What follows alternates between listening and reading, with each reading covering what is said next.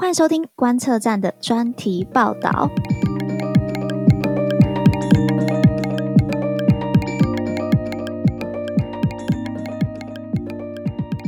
好，我们这一集呢，可能没有跟现在的时事这么的切合，但其实是我们观测站一直、一直、一直以来都很希望持续关注的议题，就是香港的议题。那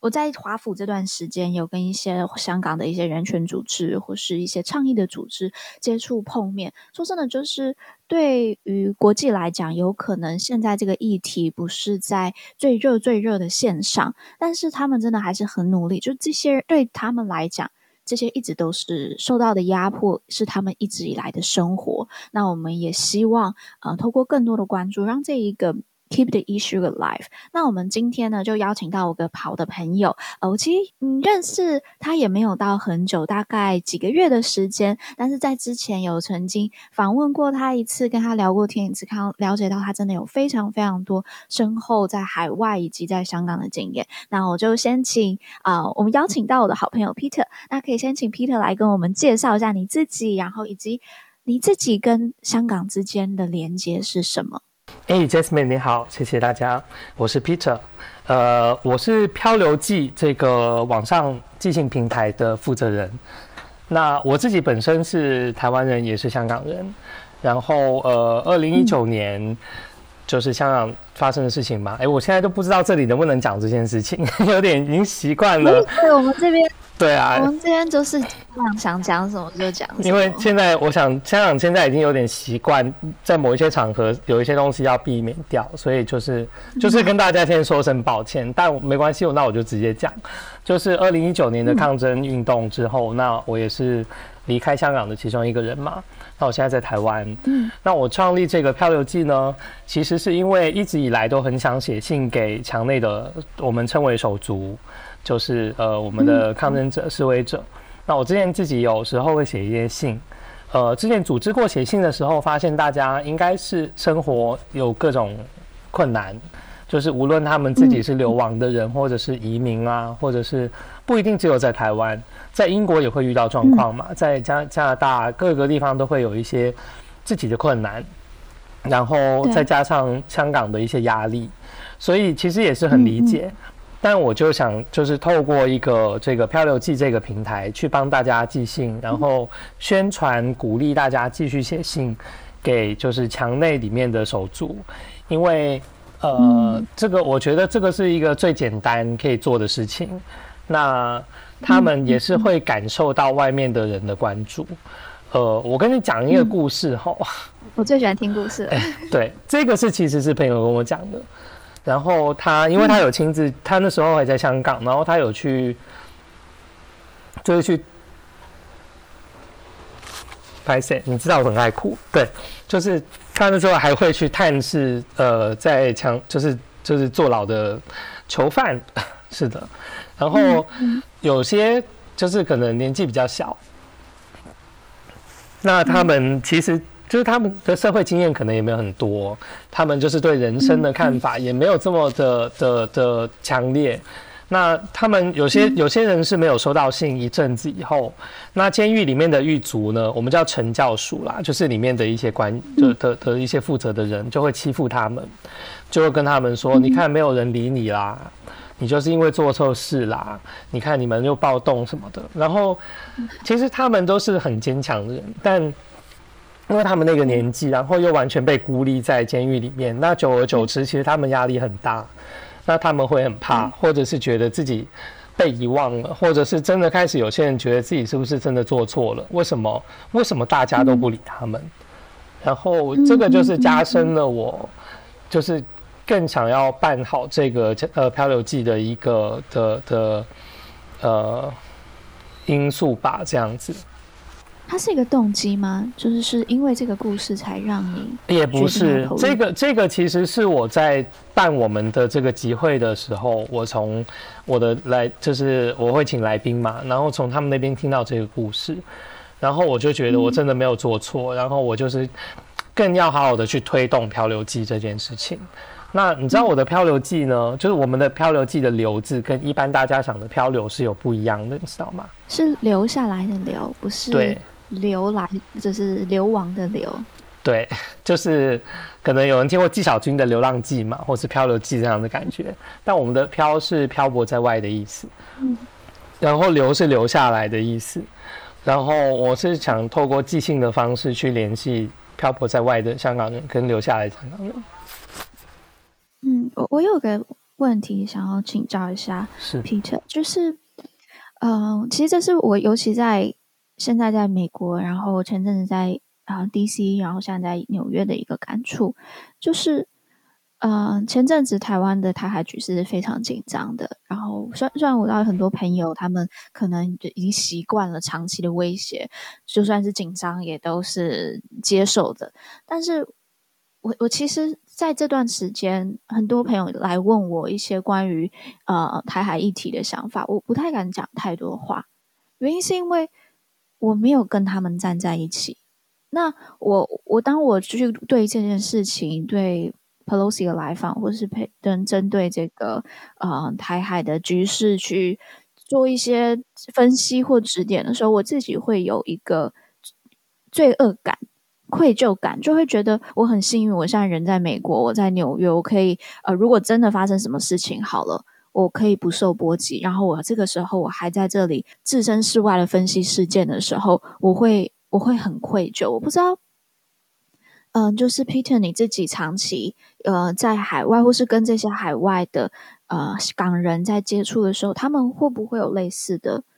类似的纠结？会啊，会啊，嗯、这个就是为什么我我我想要办这个。呃，二八月二十八号的这个集会的原因，其中一个很重要，就是因为我观察到我们在外面也接触很多不不同族群的香港人，那我发现大家很多都过得不好。其中一种不好，并不是说生活的那个经济或什么，当然那也是其中一个很重要的地方。其另外一个很重要就是心理的压力，很多人会觉得自己出来了，然后对不起留在香港的人，然后甚至有时候会觉得生活过得好一点。都会觉得对不起他们，但我觉得其实不应该这个样子。呃，香港最近有一个好像大公还是文汇报点名，就是攻击某一个抗争者的女朋友，就是说她说她男朋友在里面，然后她居然就是 po Instagram po 一些吃饭的照片啊，美美的什么的，然后她就反击，就说她就说呃，我男朋友在里面，我难道每天要以泪洗面吗？就是我的男，我难道这样子做，我男朋友就会比较开心吗？你知道我每天用，我每一天都去探望他，你知道我每一天花多少时间在他身上吗？我跟他的沟通就是，就是，就是你生活过得好，跟你有没有记得里面，或者是你有没有帮里面的人，其实是两码子事，两个独立的事。对对，然后我自己会觉得，你既然出来了，你就应该好好把握外面的空间。除了就是继续帮香港以外，还有就是好好照顾好自己。因为如果你不照顾好自己的话，你哪有未来可言？自己如果永远都活在那个压力下的话，其实你可能精神崩溃了。那即使有一天机会来的时候，那你打算做什么东西？嗯嗯嗯嗯嗯，我觉得就是我自己在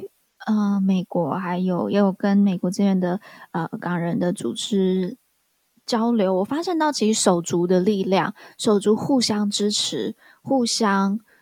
疗愈，好了，互相聊天，分享自己现在的情绪。其实是不管是对于海外的港人，或是在嗯，或是对对于这就是对于这些海外的港人，其实是一个很重要很重要的一个嗯心灵上面的 process。你必须要透过跟手足之间的对话。才能更好的去面对你现在自己的心理状态。当有个更好的心理状态的时候，才能更好的去帮助，或是更好的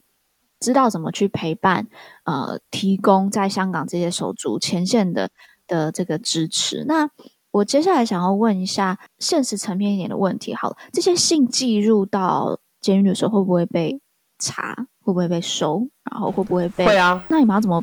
怎么去避免这些信被收走？是。呃，我想既然我在观测站这边，那很多台湾人也会看到嘛。那我当然也呼吁台湾人，也是如果关心香港的人的话，也是可以一起写信，就不一定要是香港人，因为我们在海外，可能在英国也会呼吁英国人写信，我们在德国也会呼吁德国人写信这样子。那所以呢，你们知道写信的一些猫腻也是很重要的。呃，其实我们到现在这一步已经不能写一些敏感的东西到监狱里面。然后一些政治上面的批评啊，基本上大家就是放在心里面就好。不需要去写出来。像如果台湾人去关心香港的话，可能就是我建议就不用说什么啊，我们也了解你们的痛苦啊，什么之类的。就是台海中间的紧张，那些东西直接会被就是香港那个监狱那边直接把你拿走，不会让他们看到的。所以我也就是感觉有一点自我审查的意味，但是。就是我们是很聪明的人，我们很坚强，我们知道自己在做什么。那其实除了这些以外，我们还是很多东西可以写，像是分享一些生活，或者是我不知道可能天气或者是食物。像我之前有写写给朋友李卓人，就是说什么我们在这边喝到香港的奶茶很开心，然后他就说监狱里面一个礼拜可以喝一次香港港式奶茶，但是老外却可以常常喝，因为他们觉得那是老外的文化。就是我觉得从这种地方。他们需要的可能就只是跟他们寒暄，然后聊一下天，这样子而已。对，我我觉得真的就是心灵上面的一个陪伴，然后支持他们继续走下去的一个一个温暖吧。我觉得或许不是一还好，这些这些信或许不是一个呃，你说什么？有诉诸是一个伟大的国家梦想，我一个国家目标，并没有。但是让这些人，他们可以延续着他们的希望，跟保持他们的心理是健康的。那我想要再问一下，就是，呃，我现在知道，我们其实我们有不少的听众是在海外，然后在欧洲的也有。那我知道现在的就是收信点，包括英国、挪威、德国、比利时，就是。欧洲这些国家，你们是怎么串联起来的啊？是呃，其实因为本来就认识啦，就是我们在二零一九年的时候做国际游说的时候都有认识。嗯、那英国的话，可能就是更早之前，嗯、因为移民潮嘛。那在英跟英国那边的的的 partner 认识是更早之前的事情。那我想到这件事的时候，嗯、其实我本来只是打算做台湾，然后。呃，后来我想一想，既然都办了，为什么不连海外一起做？然后我就找一些比较那时候比较多联系的，像是像挪威啦，这呃呃呃德国啦等等，然后他们都很快就答应，就说好啊这样子，因为他们其实自己也觉得很重要，但只是可能大家各忙各的不同的一些范范呃范畴的东西，并不会特别想到要把心力放在这个东西上面。那有人提起这件事的话，其实就是一呼百应这样子。对，然后后来我其实我本来不想做英国的，因为我感觉英国那边人很多，所以想做事的人，就是想做各种事的人，应该已经是就是饱和了的感觉。嗯嗯、但我后来想一想，反正我就是有朋友在嘛，嗯、那我就问他们有没有兴趣做，他们就就说有有有这样子，很着急有，然后就好，然后就说好，就一起做。然后后来也是有呃他们的朋友。就是朋友的朋友听到也想要参与这件事情，嗯嗯，嗯，所以就是，呃，就对啊，私底下的一些连接这样子。嗯，我相信如果有在听我们观测站之前的 podcast，都会听到一则广告，就是《漂流记》的这个广告。那在八月二十八号的时候，台湾也有在二八公园也有一个活动，那是不是可以请 Peter 帮我们？来分享一下，我们如果有兴趣的呃听众，我们要怎么加入？那去哪里可以找到你们的平台？那当天去的时候要带些什么呢？然后还是要注意些什么？是我们呃这个活动呢，可以在我们的脸书或者是就是 Instagram 上面找到。那是漂流记，漂是漂泊的漂，流是留下的流，记是记性的记，呃的记。那如果想打英文的话也可以，我们也只是直接翻译 literally 这样子翻译过来叫 rift 呃呃呃 drift stay post。那 IG 跟脸书都有。然后当天的参与很简单，我们只要就是晚上六点跑到二二八公园，就是完全是免费入场。呃，然后我们首先呢会播一个香港的短片的电影，然后之后呢我们就是会预留一些时间去写信。对，然后现场就会直接收信，之之后呢，就是我们的集会，大概一个半小时。然后因为全程是讲粤语，嗯、但是我们因为很多嘉宾都是海外的，嗯、所以呢，我们基本上很有蛮大部分是用影片的方式嘛。嗯、那我们呢就会的影片上面会有字幕，就是中文跟英文都会有，所以让大家也是方便去看。那我我了解这件事情可能对台湾的朋友有点不方便，但因为以往的香港人集会呢都是用国语、用华语的方式去进行的。那很多香港的朋友反映，觉得很怀念以前在香港的那种集会的感觉。嗯、所以这次集会其实有一个目的，也是让香港人有自己的语言的机会。嗯、所以我觉得台湾的的朋友不不妨过来感受一下那种。全香港人的就是就 maybe 你有泰国人、菲律宾人、越南人的机会，你可以去看一看的那或是乌克兰人的机会，全乌克兰文，我想大家也会觉得说，哎，这样子挺有趣的感觉。我们的活动呢，我们现场会邀请很多不同的香港人来分享他们这几年来的心路历程啊、经历的东西，那包括可能来台湾。的呃手足或者是专业移民、投资移民，那他们讲出来的故事，我觉得就是呃很让大家看到香港人就是呃遇到困难的时候怎么样去克服的一面。那这个在台湾其实比较少看到。然后另外呢，海外也是会有一些难民去分享他们以前的故事、现在的故事。然后也另外一个很重要的就是我们会有墙内的。呃，实墙里面传出来的来信，还有他们的家属的分享，还有我们还有一个是呃流亡示威者的的的爸爸的分享。